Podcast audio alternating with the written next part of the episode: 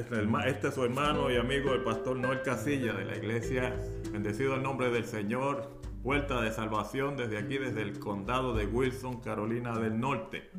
La gloria es para el Señor. Este y todos los domingos que podemos estar en, en presencia de aquellos que nos oyen y en la presencia sobre todo de nuestro Dios para llevar el mensaje del Señor para llevarle mensaje no solo para que conozca la verdad de la palabra, para que conozca a Jesucristo, que es la verdad de todas las cosas, y es a quien predicamos.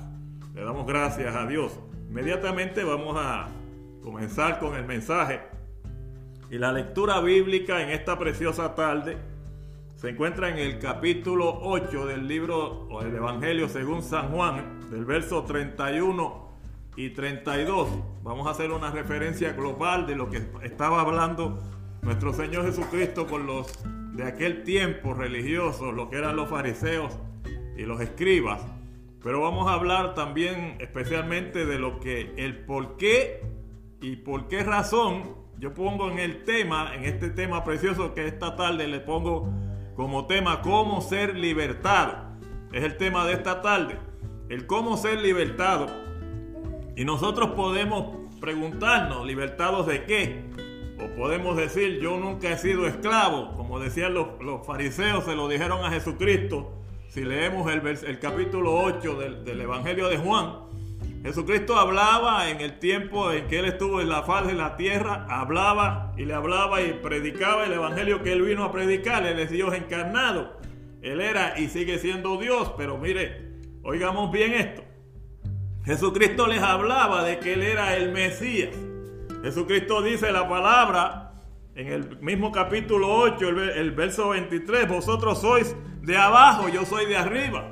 Si, si no reconocéis que yo soy, están perdidos, están en problemas. Él estaba hablando, diciendo yo soy, no está hablando del nombre de Jehová en sí, sino que estaba diciéndole Cristo mismo, aquel a quien vosotros esperáis. Porque el pueblo de Israel, a quien se les reveló Dios, por medio de los padres, como lo, hemos predicado y la Biblia lo, cuenta como historia, como algo verídico que sí pasó, dice la palabra que hay un Mesías, un enviado de Dios que vendría y que sería la promesa. Por eso él dice, si nosotros no entendéis que yo soy, o sea, que yo soy el enviado, ustedes no van a recibir o a reconocer lo que es la salvación. De eso estaba hablando Cristo en ese momento. Le estaba predicando al pueblo de Dios, le estaba predicando a judíos, le estaba predicando a los que estaban oyendo allí. A los que son el pueblo de Dios por la herencia, como hemos dicho en otras predicaciones y como lo dice la palabra. En esta tarde, ¿cómo ser libertado? Bueno, nadie puede, dice hoy que es esclavo. La esclavitud la conocemos por la historia. Muchas veces podemos decir que quizás alguien haya sido, o sea, esclavo, o oímos hoy en día de lo que es la esclavitud. Hablamos de esclavitud sexual, hablamos de esclavitud en cuanto a laborales, hablamos de esclavitud de muchas maneras. Pero cuando le enfrentamos o hablamos personal, de persona a persona, casi todos o todos decimos, no, yo no soy esclavo. Porque la palabra esclavo significa que usted es siervo obligatorio de alguien o de algo. Sin embargo, sí hay hoy en día muchos esclavos. Y una o la mayor esclavitud de la que se refiere y se refería el evangelista y se refiere Cristo mismo cuando estaba en la tierra, a eso vamos a entrar. A el que es o el que era y ha sido siempre la esclavitud del hombre. El hombre no es a libertad, libertad nos dio Dios. Tenemos libre albedrío, o oh, si somos libres. Dios nos hizo a imagen y semejanza. Somos todos, y hay un decir así, todos somos hijos de Dios. Por lo tanto, somos libres. Eso piensa todo el mundo. Todo el que dice conocer a Dios tiene alguna relación de conocimiento, si es que se puede decir, en cuanto a alguna deidad. Ellos son siervos. No dicen somos esclavos. Siervos es una palabra bonita. Somos servidores, una palabra bonita, de una deidad. Nosotros como seres humanos cristianos también, muchos he oído en muchos sitios y he oído gente aún cristiana que dice, no, yo no soy esclavo, yo soy, no, no me llame siervo muchas veces, ni siquiera siervo quiere que le diga. no le gusta la palabra siervo. Ellos dicen que son hombres y mujeres de Dios, pero no les gusta la palabra siervo. Yo he hablado de esto antes.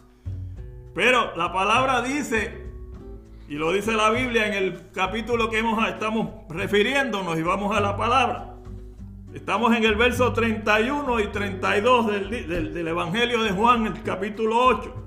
Dijo entonces Jesús a los discípulos, a los judíos que habían creído en él, si vosotros permanecéis en mi palabra, seréis verdaderamente mis discípulos. Y dice el verso que yo tomo, y conoceréis la verdad, y la verdad os hará libres. Ahí se escandalizó el pueblo de Israel, ahí se escandalizaron los judíos, ahí se escandalizaron los, los escribas, ahí se escandalizó todo aquel que no entendía que él estaba hablando de la libertad en cuestiones de salvación. Él estaba hablando de la libertad, no de la libertad de opresión física, no de la libertad de opresión en cuestiones de, de ser esclavo de nadie o de estar esclavizado y se le, se le va el pueblo, se le van los, los líderes religiosos a Jesucristo y le dicen nosotros no hemos sido esclavos de nadie. como tú dices que seremos libres? Hoy en día, vuelvo a, decir lo que decía, empecé diciendo, hoy en día hermanos y amigos en esta preciosa tarde del Señor, podemos decir o podemos pensar que no somos esclavos. Cualquiera que oiga este mensaje y se ponga a meditar en lo que yo estoy diciendo y en lo que voy a seguir diciendo en adelante, pensará ese pastor está hablando de esclavitud, de mí no habla. Ese, ese hermano o ese amigo que está hablando a través de, de, de las redes, está hablando de esclavitud, ese tema no va conmigo, yo soy libre. Ese tema no va conmigo, no es conmigo, yo nunca he sido esclavo de nadie, al contrario, yo soy el jefe aquí yo soy el líder aquí, yo no soy esclavo de nadie. Yo soy libre, dice mucha gente. La esclavitud es una palabra fuerte, una palabra corta, pero es una palabra fuerte. Nadie le gusta que le digan esclavo. Nadie le gusta que le digan que es siervo de alguien. Todo el mundo quiere la libertad. Estados Unidos se hizo así por ser libertado de la nación de la que vienen los padres nuestros, de los padres de la nación y cada nación tiene la gracia de buscar esa llamada libertad. Pero esa libertad venía y viene de manera física, esa libertad, como le digo, de ser esclavo de alguien. La palabra dice, Cristo mismo hablando, y le decía Jesucristo a aquellos hombres que si estaban en pecado, eran y son esclavos del pecado. Si vosotros estáis en pecado, sois esclavos del pecado. Porque el pecado no es un favor, el pecado no es una bendición, el pecado es una condición. El pecado es una condición que nos hace esclavizarnos. El adicto a droga, y empiezo por ese lado, no por ofender a nadie.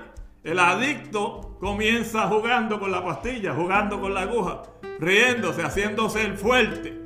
Las personas que caen en la debilidad de caer en algún vicio, en la debilidad de caer en alguna forma de vicio, sea la que sea, y aún caen en la situación de ser parte de alguna organización de mala reputación, caen por una gracia, caen por ser hombres, caen por ser fuertes, caen porque otro lo convence. La palabra dice que si tú eres convencido por alguien de hacer algo, tú te conviertes en esclavo de aquel que te convenció. Eso lo dice la Biblia. Tú eres esclavo y vienes siendo siervo de aquel que te convence. Hablemos de una esclavitud que la tenemos todos y la buscamos todos y es voluntaria.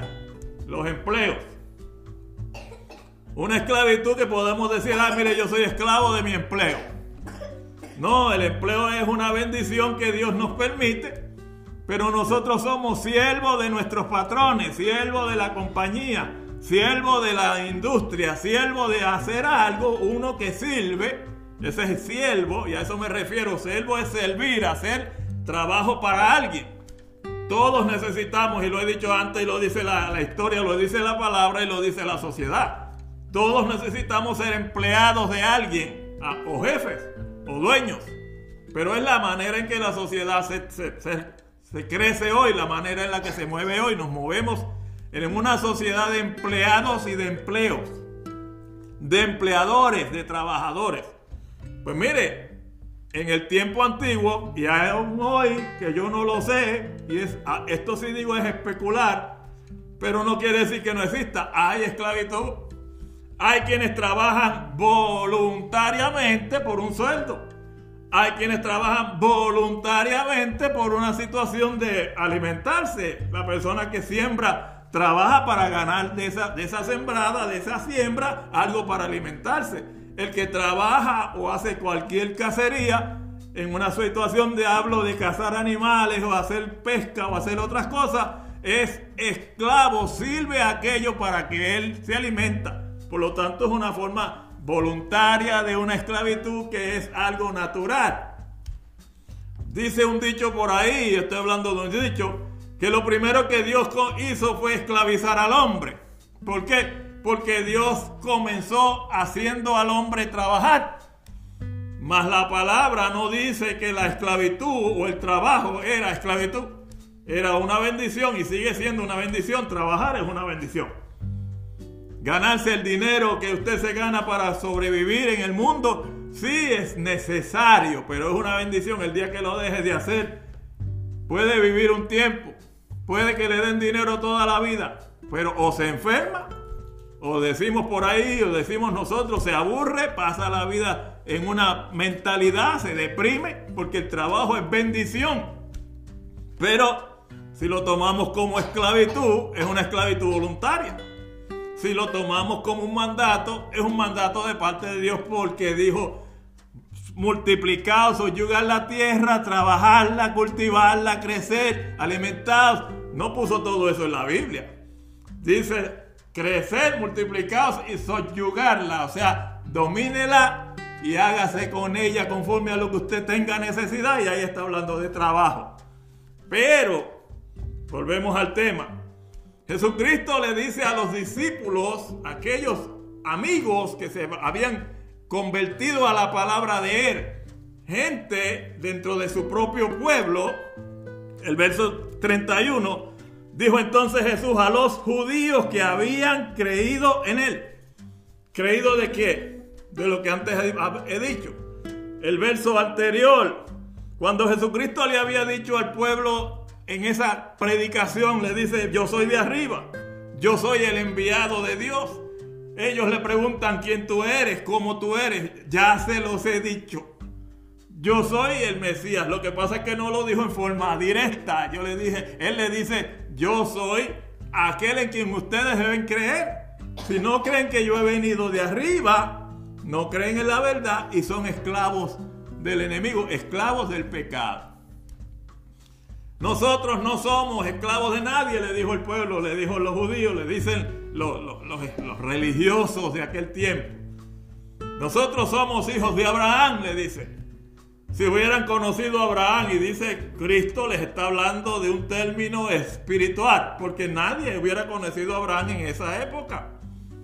Cristo no conoció a Abraham en la época en la que nació, porque en esa época ya Abraham había muerto.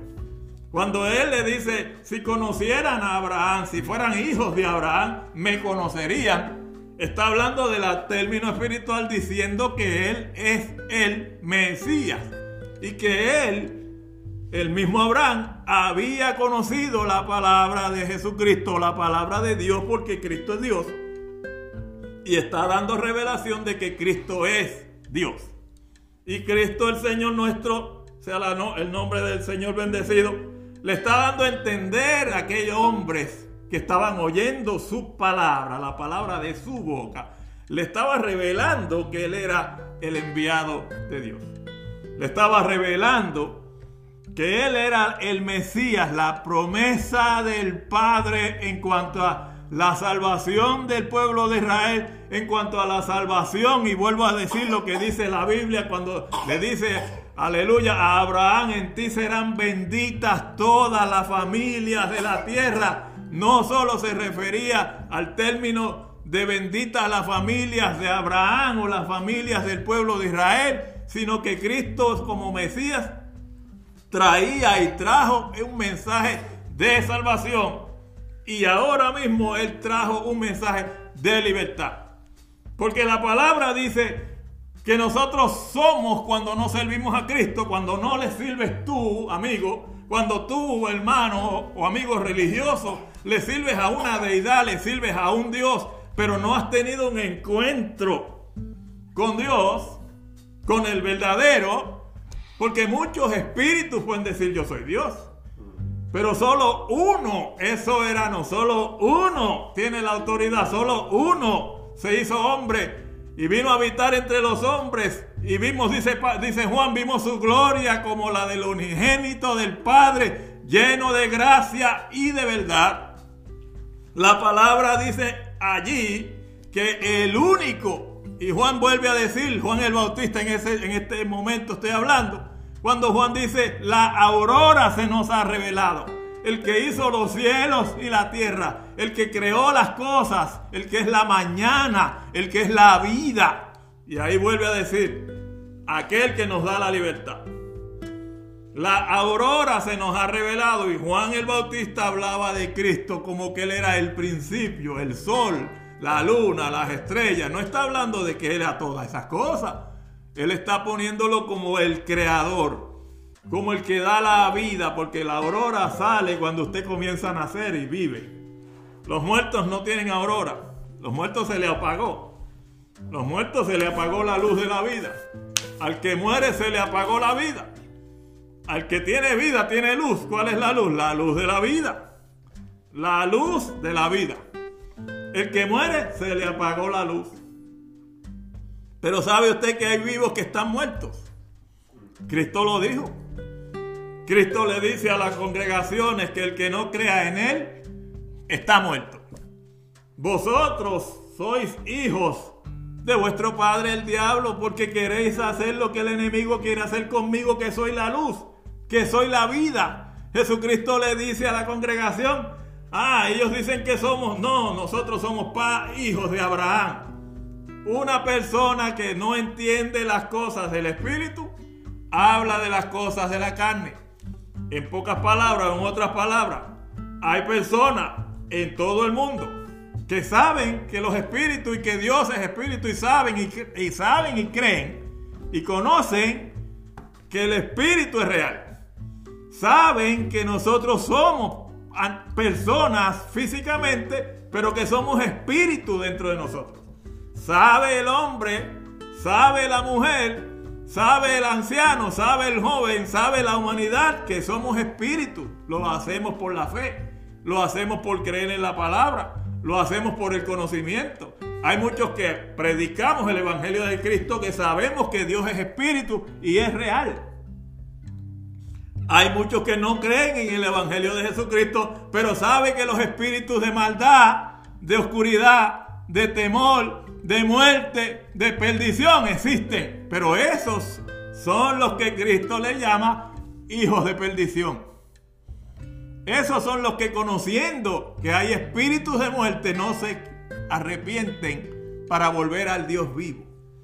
Son los que predican en otra forma y quieren convencer al mundo de que Dios el Padre no envió a Jesucristo o que Cristo no es Dios, o que nosotros no tenemos espíritu, o que nosotros no tenemos alma, que el alma es la sangre. No, no, el alma está conectada con la sangre, pero la sangre se pierde y se desintegra, se va. ¿Tu espíritu se muere? No. Cuando tú te mueres, tú vas a un lugar, creas o no. El problema de esto hay una situación. Es que no sucede hasta que no te mueras. Pero el tema de hoy no es hablar de la muerte. El tema de hoy es hablar de la libertad. Y vuelvo al tema, esclavitud. No es decir yo soy libre. Esclavitud no es lo que yo digo o lo que tú digas de ti. Esclavitud es la condición en la que tú vives. Esclavitud es la condición en la que yo puedo estar viviendo. Yo puedo estar hablando y ser esclavo de quién? De Dios o del otro, del enemigo de las almas como le llamó Cristo, del enemigo de las almas como le llama el Evangelio de Jesucristo a la Biblia, del enemigo tuyo porque tú tienes un alma, Jesucristo no dijo que era enemigo de la carne de nadie. Jesucristo no le dijo al enemigo de las almas, enemigo del cuerpo. Él es enemigo del cuerpo.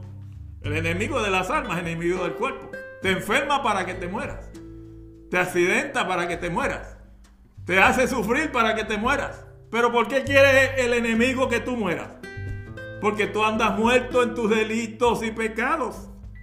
Y eres esclavo del pecado. Y el pecado fue engendrado por el enemigo de las almas que, a muchos nosotros le llamamos diablo o Satanás. Que no es un tema que a muchos les guste. Pero para decirte la verdad hay que hablarte con la verdad. Para revelarte la verdad tenemos que hablarte si te hablamos del Dios deidad, del Dios que todo lo puede, de la deidad preciosa del Evangelio de Jesucristo que está en el cielo, que es Jehová Dios, que tiene al Padre y al Hijo y al Espíritu Santo, aunque muchos lo nieguen. No es negar la deidad de Dios, no es negar la perfecta Trinidad de Dios. Es ser esclavo de Dios o del diablo.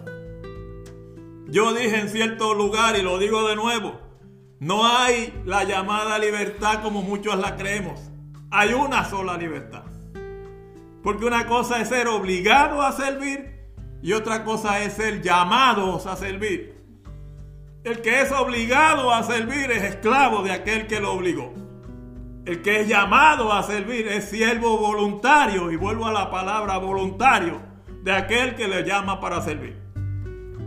¿A qué me refiero con que no hay tal libertad? Bueno, le voy a explicar esto. La Biblia dice aquí, la Biblia dice, si el Hijo os libertare, seréis verdaderamente libres.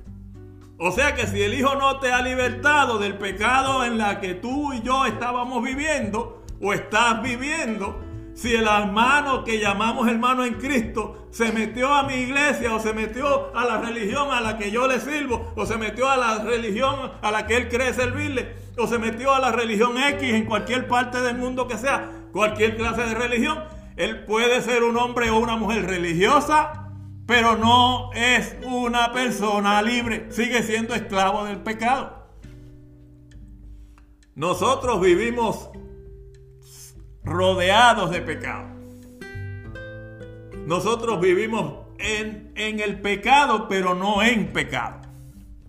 ¿Qué quiero decir? Bueno, eso es como, yo digo usualmente, muchas veces digo, es como el pavo en baile gallina, es como el pavo entre muchas gallinas.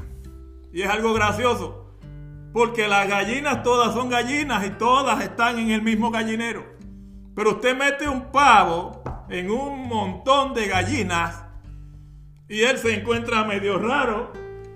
Y si ellas pican y comen el maíz, él come. ¿Cuál es la diferencia entre la gallina y el pavo? El tamaño, la manera de ave que es. Nosotros estamos así. Porque cuando nosotros fuimos llamados de nuestra esclavitud, Dios no nos convirtió en pavos.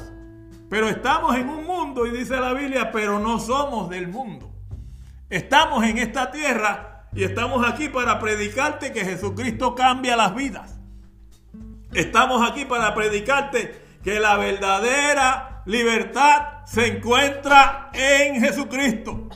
Estoy yo y están todos los predicadores que como yo predicamos el Evangelio de Cristo. Bueno, nuestro deber y nuestra obligación como siervos, y no me llamo esclavo por una simple razón, porque a libertad fuimos llamados, dice la palabra. El profeta nos profetizó la libertad en Cristo en el Antiguo Testamento. Isaías dijo que nosotros, Jesucristo pagó por nuestras deudas, pagó por nuestros pecados. La Biblia dice por la historia que Jesucristo pagó y al pagar por nuestros pecados, ¿qué él hizo? Nos compró por su sangre. Cuando vino a la cruz, Jesucristo vino al mundo y aquí lo dice en el capítulo 8 de Juan, Él se le reveló al mundo. Él le dijo en pocas palabras y en palabras buenas y en palabras amables al pueblo de Israel que Él era el Mesías.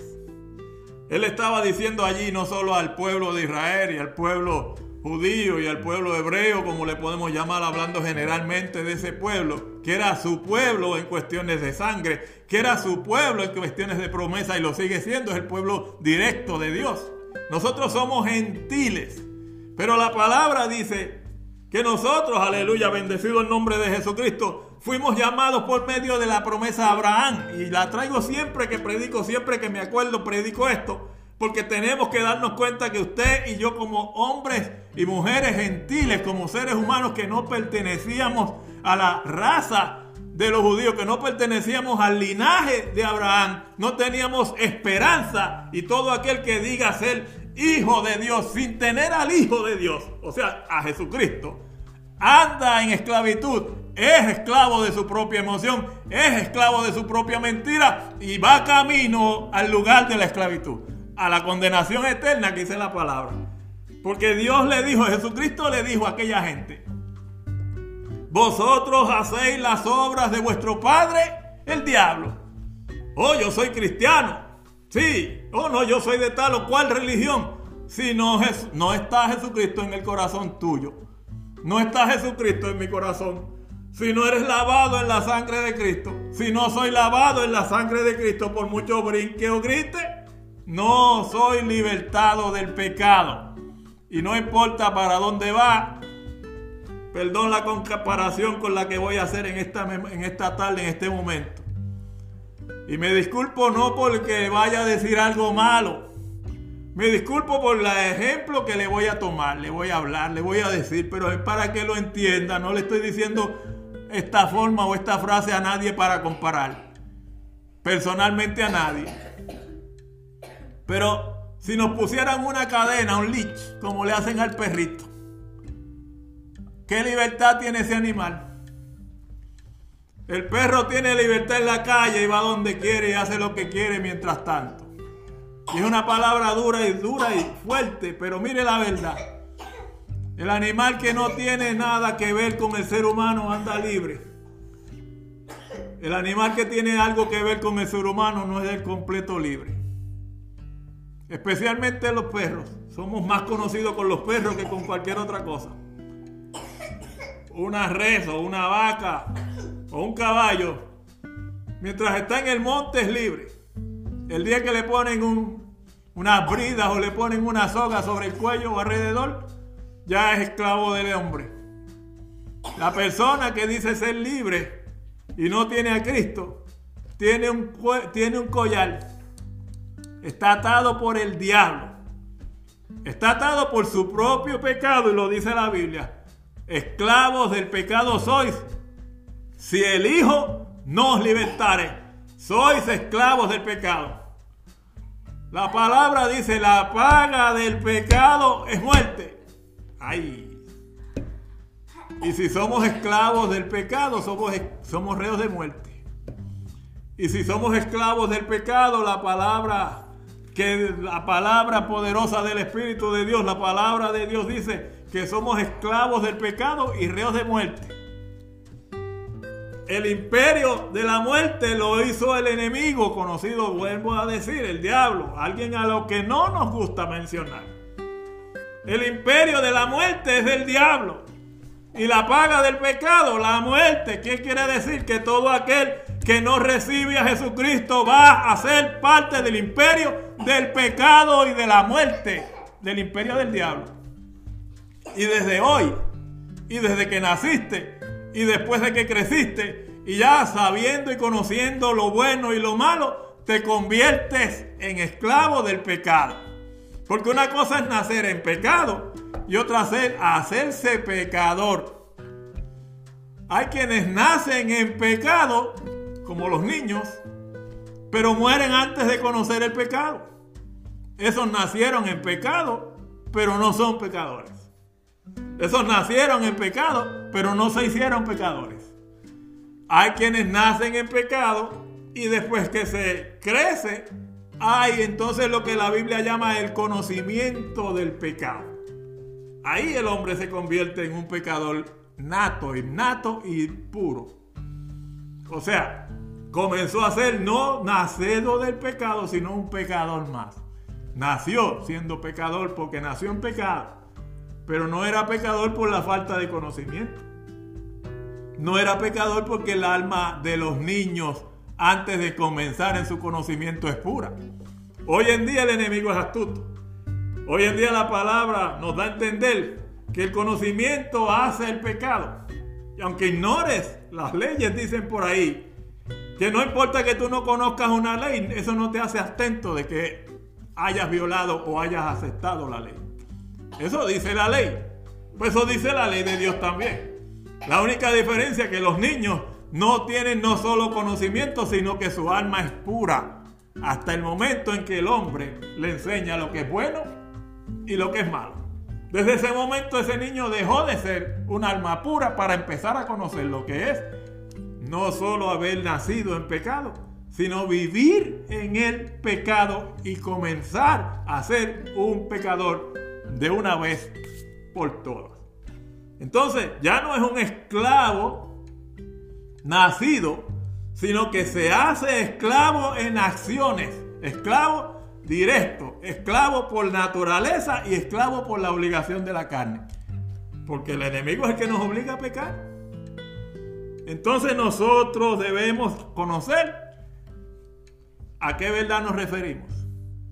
La verdad es Cristo. La palabra dice, aleluya, y conoceréis la verdad, y la verdad os hará libres. ¿Cuál verdad? Esta que les hablo.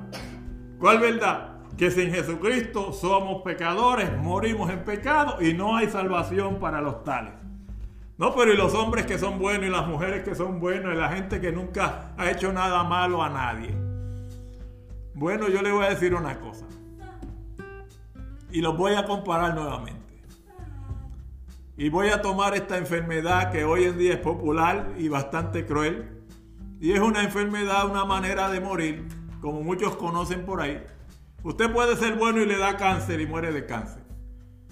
Usted puede ser la mejor persona y le da sida y no fue que se metió con ninguna persona, simplemente una transfusión de sangre lo hizo esclavo del pecado y por causa del pecado esa, esa enfermedad llegó a usted sin necesidad.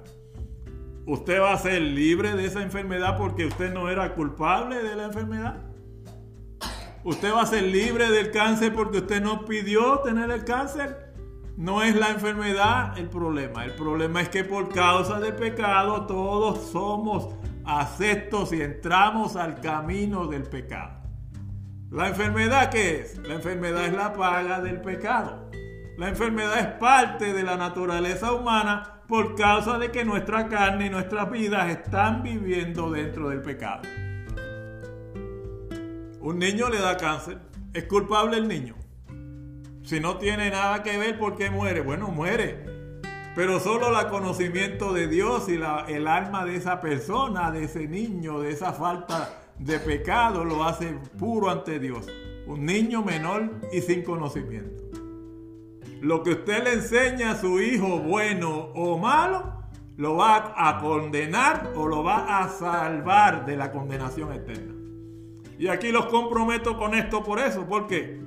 Porque la palabra me enseña y la palabra enseña que nacemos, como le digo, en pecado.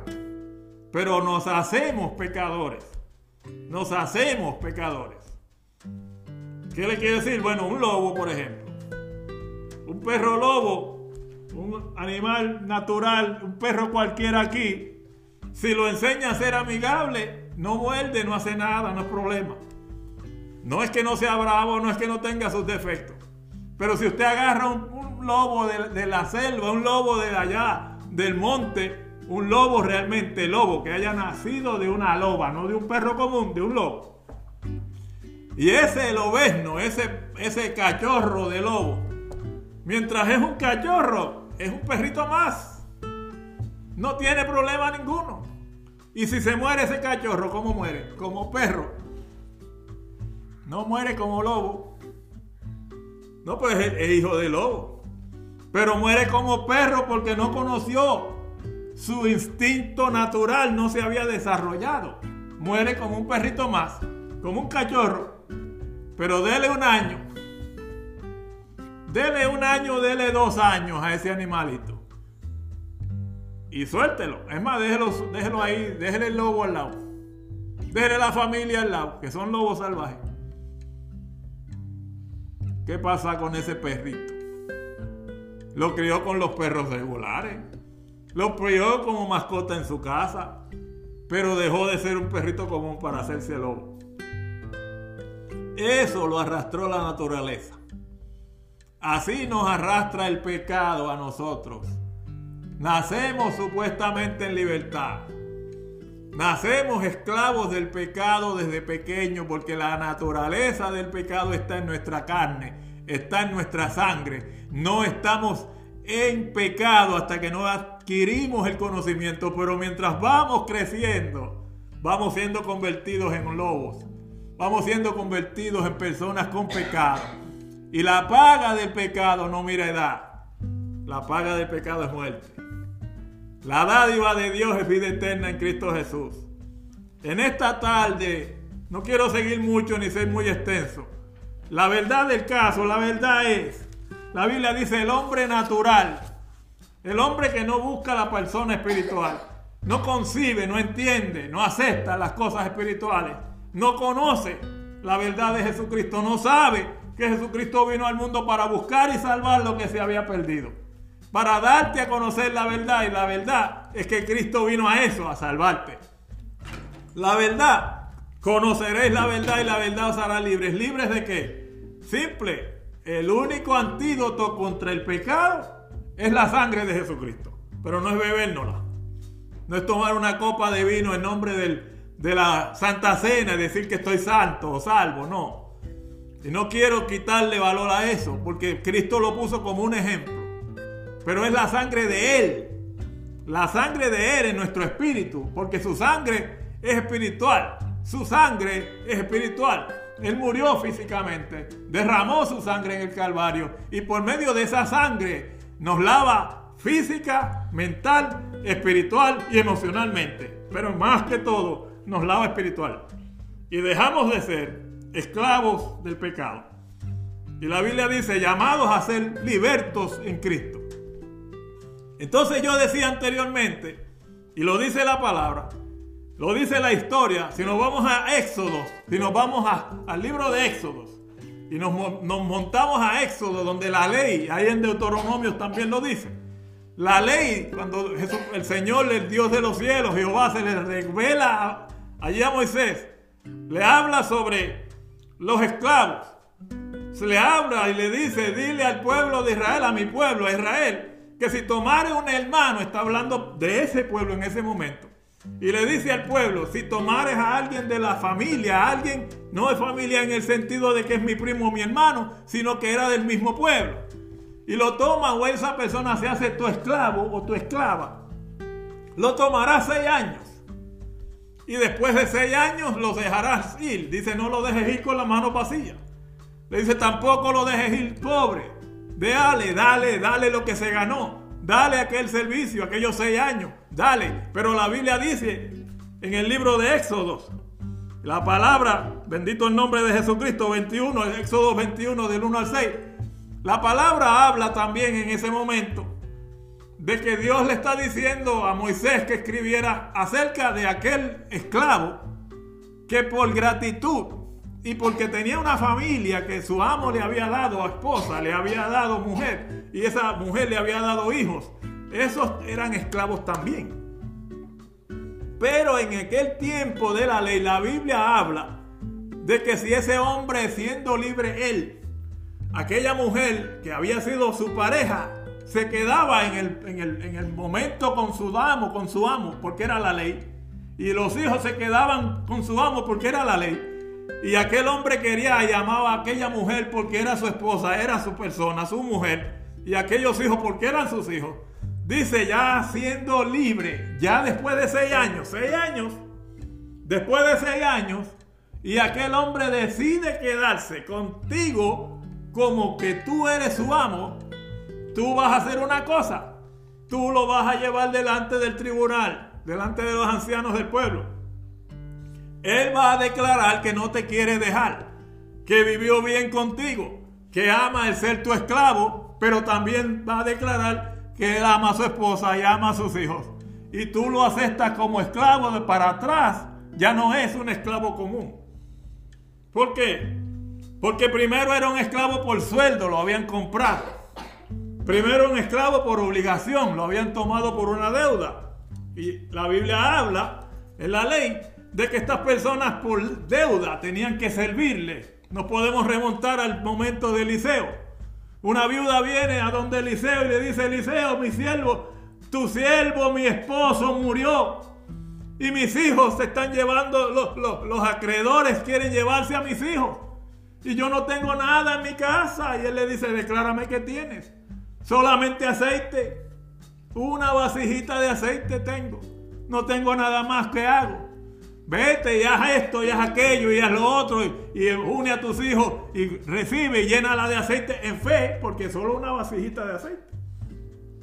Y págale a tus acreedores, ¿para qué? Para que ella y sus hijos fueran libres. Redime a tus hijos vendiendo aceite. Eso es lo que Eliseo debe entender. Haz que el milagro se haga y redime. Redimir es recibir. Redimir es pagar. Pagar la deuda que el esposo le debía a los acreedores para que sus hijos no fueran esclavos. Eso es lo que dice. ¿Qué sucede? Éxodo le habla Moisés, el Señor le habla a Moisés y le dice, cuando el esclavo sea libre después de seis años, el esclavo puede pedir quedarse.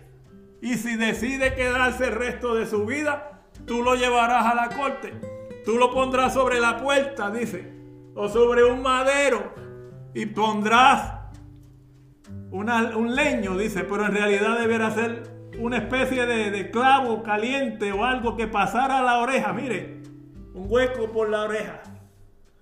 Y le orarás la oreja. Esto va a hacer que un hoyo en la oreja. Hoy en día por ahí hay mucha gente que se rota la oreja. Se ponen unos anillos enormes en la oreja. ¿Sabe, amigo, lo que eso significa? Que tú eres esclavo. Y esto no lo digo por ofender. Lo digo porque eso es lo que la Biblia te da a entender. Ese hueco significa soy esclavo. Voluntario es lo diferente. No es el, el huequito de la pantalla o del arete, eso no es. Es el hueco grande ese que ponen un hueso grandísimo. Y hacen un hueco porque no era cualquier cosa, era un lesno. Era algo más ancho que esto. Y lo metían por la oreja caliente. ¿Para qué? Yo digo que caliente porque el frío se desangra. Caliente para que el calor quemara la oreja y dejara el hueco abierto y al mismo tiempo dejara sanarlo y se quedaba abierto. Todo el que veía a ese esclavo sabía que había sido un esclavo durante su tiempo pero que ahora era un esclavo voluntario, voluntario de su amo. Era para siempre, no era seis años. Era esclavo hasta que el amo muriera o hasta que uno de los dos o los dos se murieran. Y tenía a él y a su esposa y a sus hijos. Nosotros los hijos de Dios, nosotros los siervos de Dios, nosotros los que llamamos ser evangélicos o, o cristianos evangélicos, que predicamos y que debemos conocer la Biblia, el Señor no nos hizo a nosotros un huequito en la oreja. El Señor hizo un hueco en el corazón. Pero fue para meterse Él. Y no lo hizo. Él no hizo un hueco en el sentido de romperte el corazón. Él te pide, hijo mío, dame hoy tu corazón y tus ojos vean por mis caminos. Hijo mío, dame hoy tu corazón Pablo decía, a libertad fuimos llamados, porque Cristo dice que yo seré la verdadera libertad, yo soy el camino, la verdad, la vida, nadie va al Padre si no es por mí, y si alguno quiere ser libre, hay que ser libre en el nombre de Jesucristo, porque a libertad nos llamó Dios. Ahora, ¿cómo que esclavo? ¿Esclavo qué?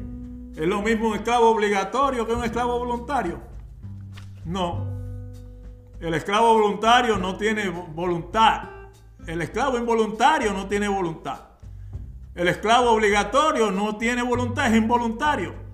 Es obligado. Pero el esclavo libre lo es porque quiere. Y Jesucristo no obliga a nadie, dice la Biblia. La palabra cuando habla Jesucristo dice, ven, dame, hijo mío, hoy tu corazón. Y como repito, y tus ojos miren por mis caminos. Ven a mí y yo te daré la libertad. Mire, y si eres esclavo de Cristo, lo eres voluntariamente. Y lo he repetido en otra ocasión y lo digo de nuevo. Jesús está buscando que tú como esclavo te hagas libre y que le sirvas a Él voluntariamente. Por eso dice un coro, Jesús está buscando voluntarios hoy. Hoy, mañana y siempre. Dios no quiere nada obligado con nadie. El servicio del verdadero Dios no es obligado. Yo conozco gente y sé de gente que sirven a deidades y estas deidades los castigan. Yo sé de gente que están obligados a hacer sacrificio. Yo sé de gente, y no es que los conozca muchos personal, pero yo sé que así son, que así son. Porque si conozco que hay un Dios verdadero, sé que hay un diablo. Y que si Dios lo dijo, es verdad. Porque yo no puedo decir que Dios miente. Porque entonces no soy siervo de Dios. Soy crítico de Dios, no soy su siervo. No, usted es esclavo de Dios voluntaria o es esclavo del diablo involuntariamente. Siervos de Cristo.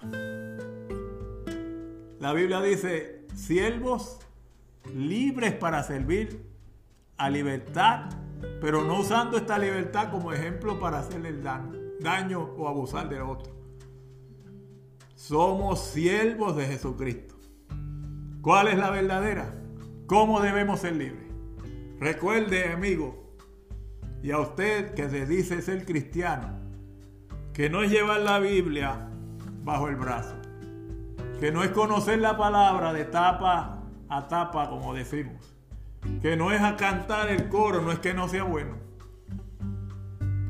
Hay muchos dentro de muchas iglesias que dicen ser cristianos y son esclavos del pecado. Y si usted es esclavo del pecado, no es siervo de Cristo. Pecar, podemos pecar y dice no es que tengamos permiso para pecar, pero hablo de poder pecar involuntariamente o por error o por equivocación o por desliz, como dicen algunos. Y la Biblia dice, abogado tenemos para con el Padre. A Jesucristo. Porque Él no solo nos compró, Él derramó su sangre, Él firmó el contrato, él se sentó como abogado, un día se va a sentar como juez, pero está como abogado. Jesucristo es nuestro abogado. Jesucristo es nuestro libertador. ¿Cómo ser verdaderamente libres y ser libertados de qué esclavitud? De tu pecado. Y no llegar al paga del pecado que es el infierno. Porque la Biblia dice que el infierno está reservado para el diablo y sus ángeles. La palabra ángel significa servidor. Para los que sirven al enemigo, a la maldad, al pecado y se gozan en hacerlo. Porque hay gente mala, no es que no. La Biblia dice que el malo será trasladado a la sepultura y no simplemente a ella, al Seol. Y Seol no es otro sitio sino que el infierno. Y más allá. Pero termino. ¿Cómo ser libertado?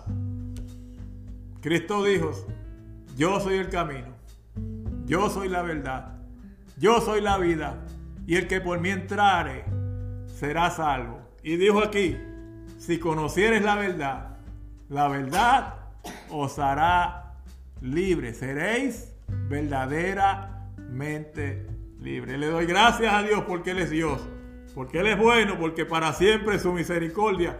Te pedimos, amigo, y aún al hermano y a la hermana, que asegures tu salvación en Cristo. No es tener dudas de la salvación, es afírmala. Afirmar vuestros corazones en Cristo Jesús, orando, buscando su presencia y pidiéndole que, tu espíritu, que su Espíritu Santo te confirme su salvación. En esta tarde, antes de terminar, quiero hacer algo y es orar por las vidas. Y también voy a extenderme un poco más para orar por los enfermos, por los necesitados en esta tarde, porque en tiempos anteriores solamente lo hemos hecho pocas veces.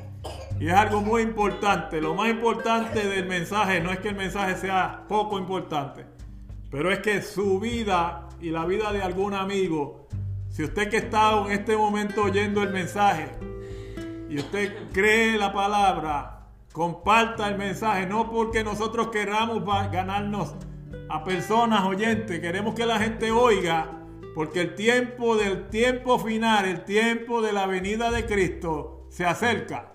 Y nosotros como iglesia tenemos la responsabilidad y muchas veces hasta la obligación voluntaria de servir, seguir sirviéndole a Cristo y hacerle caso y llevar el Evangelio hasta las últimas consecuencias, que es buscar que las almas se salven.